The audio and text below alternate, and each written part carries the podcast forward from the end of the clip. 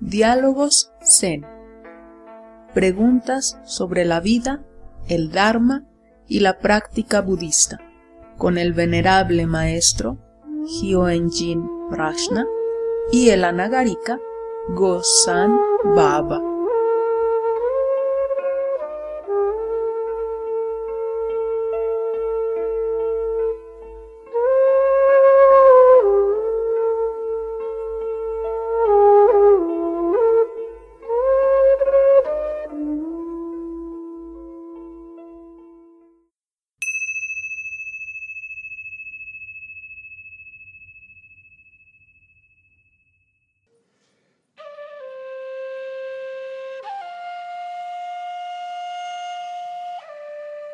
Maestro, ¿qué significado tiene el título de su libro El perdón de Buda?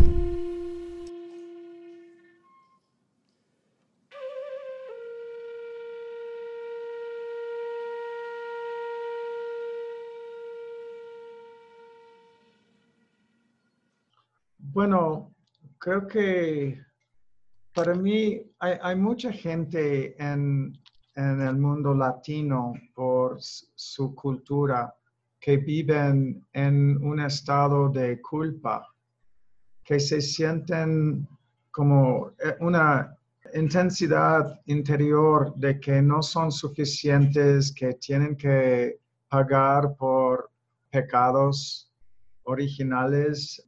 Su liberación, su felicidad, todo está ubicado en algo que es después de esta vida.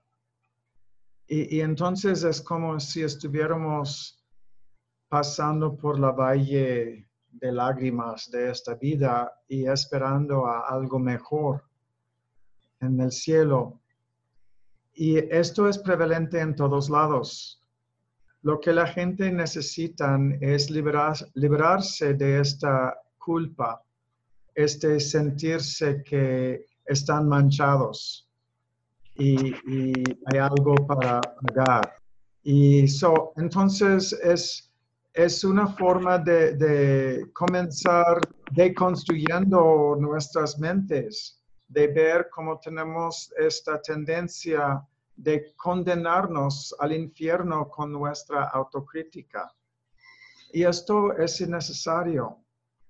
Budismo no tiene el concepto de pecado y el cielo es igualmente un aspecto de sufrimiento como el cielo. Los dos son constructos de la mente.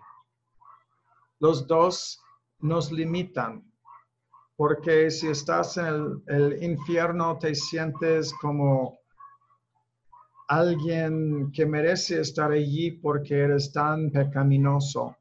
Y si estás en el cielo puede ser un aspecto de orgullo espiritual o puede ser un aspecto de condiciones kármicas en que tienes todo lo que quisieras materialmente en este mundo, pero es superficial, es dirigido a lo exterior y es limitado porque si es una cosa en, este mundo, pues todo es impermanente y tarde o temprano vas a perderlo, va a cambiar, es inevitable, es una ley del universo. Entonces, para librarnos de toda esta dualidad y complejo de, de sufrimiento y pecado, tenemos que comenzar con el perdón. Y primero perdonar a nosotros mismos. Con corazón abierto, entender lo que hemos cometido esta vida es por ignorancia, pero no es quien, somos. Si puedes ver las ideas conectadas con estos errores que causaron quizás sufrimiento, a ti y a otros. Y puedes cortar estas ideas. Y en vez de estar eternamente pagando por algo del pasado, volverte al presente y encontrar algo que es puro, cristalina, constante, que nunca se manchó, es algo confiable, es tener fe en nosotros mismos, que este algo allí es el propósito de toda escuela, toda tradición espiritual es realizarnos, darnos cuenta de nuestra perfección. No tenemos que esperar a otra vida. No tenemos que esperar a llegar a un cielo. Ni tenemos que esperar a algún ser para conceder, concedernos o darnos este regalo de liberación.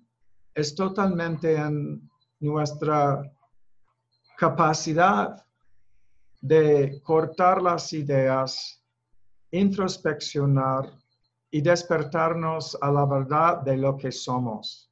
Y esta verdad es nuestra naturaleza búdica. Y esta naturaleza, naturaleza es inherentemente libre y es inherentemente compasivo y sabio.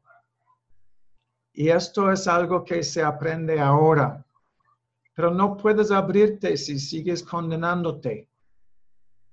Entonces, perdonarte primero y luego puedes perdonar a todo el universo por todas las heridas, todas las cosas que te han causado sufrimiento es liberarte de tus ideas y opiniones. Y no hay nadie para culpar, ni herir, ni vengarse. Y esto es el perdón desde el corazón. Y este es el perdón de Buda, porque somos uno, unos con Buda. Hay solo esta esencia única en todo el universo. Y es algo que no nace y no muere. Es presente en este momento simplemente abrir tu corazón y aceptar tu lugar en este corazón con el infinito. Gracias por la enseñanza.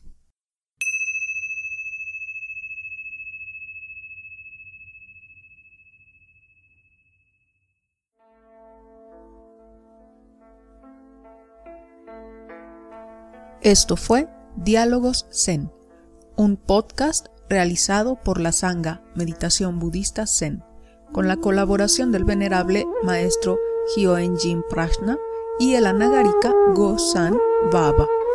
Síguenos en nuestras páginas Facebook Meditación Budista Zen y Círculo del Zen Aguascalientes.